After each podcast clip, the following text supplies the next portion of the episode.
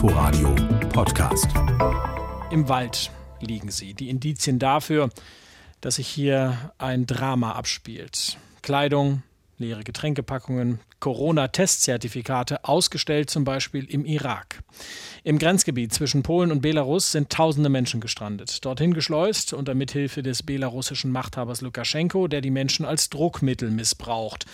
So stellt es zumindest die EU dar. Und an deren Außengrenze treffen die Menschen auf Stacheldraht, verstärkte Zäune und polnische Soldaten, die ein Durchkommen mit zum Teil heftigen Mitteln verhindern wollen. Ach ja, und der Winter samt Schnee und Kälte, der kommt ja auch erst noch. Jacqueline Nastic, menschenrechtspolitische Sprecherin der Fraktion der Linken im Bundestag, ist derzeit in Polen unterwegs. Guten Morgen, Frau Nastic.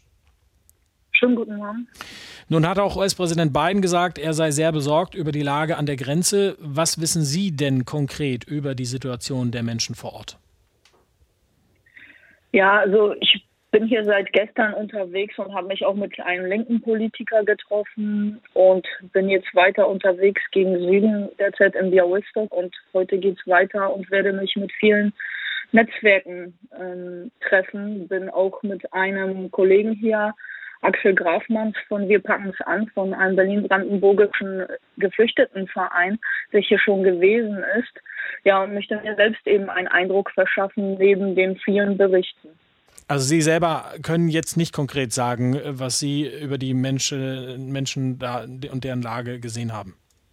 Also das, was mir die Politiker hier, also der Politiker hier von der polnischen Linken gesagt hat, was mir Axel Grafmanns und andere Netzwerke hier gesagt haben, vor Ort kommt man ja schlecht auch rein, sondern immer nur in die Nähe, ist es so, dass eben, wie es auch in der Presse zum Teil leider nur berichtet wird, ähm, dass tausende Menschen ja so einer Zone zwischen Polen und eben Weißrussland festgehalten werden. Auch massive Menschenrechtsverletzungen stattfinden, illegale Pushbacks, auch äh, Gewalt angewendet wird von beiden Seiten. Und Sie haben es ja gesagt, Herr Lukaschenko benutzt äh, die Menschen für seine politischen Zwecke. Hm. Und die polnische Regierung leider für ihre eigenen. Im Zentrum der Kritik steht Machthaber Lukaschenko, ähm, der diese Praxis offen fördert, sprich Menschen nach Belarus, Belarus zu bringen und sie dort versuchen weiterzuschleusen. Der Außenminister äh, Deutschlands, Heiko Maas, äh, der Geschäftsführende, hat neue Sanktionen angekündigt ab nächster Woche. Ist das richtig?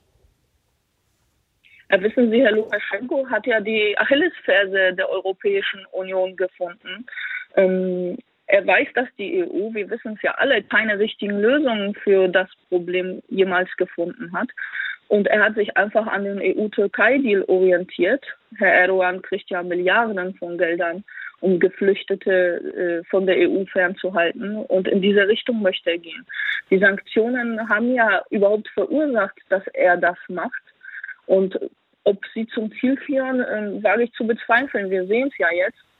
Und ähm, diese zu verschärfen, wird, fürchte ich, die Eskalationsspirale weiter nach oben drehen. Hm. Was sollen denn die politisch Verantwortlichen denn äh, sonst tun gegen einen Autokraten, äh, der die Zivilgesellschaft in seinem Land äh, unter Druck setzt und Unschuldige, wie Sie ja auch sagen, als Druckmittel einsetzt? Das ist ein großes Problem. Wie gesagt, er hat von der Türkei gelernt. Dort sind ja auch Hunderttausende im eigenen Land auf der Flucht äh, und außerhalb, auch viele in Deutschland auf Asyl von der eigenen Bevölkerung. Und ja, er denkt, er wird durch diese Erpressung einfach äh, vielleicht als Druckmittel die Geflüchteten für seine Zwecke eben missbrauchen, dass dann die EU einlenkt, gerade gegen die Sanktionen. Ähm, ich denke, es wäre klug, einfach mal vielleicht in der UN einen runden Tisch äh, zur Deeskalation einzuberufen. Hm. Und äh, also wenn man keine Gespräche führt, wäre die Frage, also was macht man dann? Also wir wollen ja keinen Krieg. Aber was wäre denn die Antwort? Das konnte mir niemand, der auf Eskalation derzeit aus ist, beantworten, was dabei rauskommt. Und wichtig ist doch gerade den Menschen, die hier in Not sind, ähm, in, diesem, in dieser Zone endlich zu helfen. Viele dieser Menschen wollen ja weiter nach äh, Deutschland. Gestern haben die Innenminister von Brandenburg, Sachsen und Mecklenburg-Vorpommern gefordert, härter einzuschreiten gegen illegale Grenzübertritte von Polen aus. Was meinen Sie dazu? Ja, also es gibt sehr unterschiedliche Berichte. Ich kenne auch welche, die dann sagen, sie wollen, also es ist nicht so, dass alle nach Deutschland kommen wollen. Da habe ich andere Informationen mittlerweile. Das habe ich nicht gesagt. Ich habe gesagt, viele, ähm, viele. Hm? Viele, genau. Aber ja, von rechts wird immer gerade in Polen behauptet, hier, jetzt kommen alle nach Deutschland. Aber es ist eine Tatsache, dass es ein Asylrecht gibt. Und es ist auch eine Tatsache, dass hier Menschenrechtsverletzungen stattfinden. Und äh, man muss erstmal überhaupt die Menschen aufnehmen, also ein Aufnahmeverfahren starten und zu schauen, haben sie ein Recht auf Asyl, woher kommen sie? Wir haben ja Informationen, dass die meisten von ihnen aus Kriegs- und Krisengebieten kommen. Und äh, das sind also die Länder, in denen gerade auch äh, NATO und USA viele Kriege geführt haben.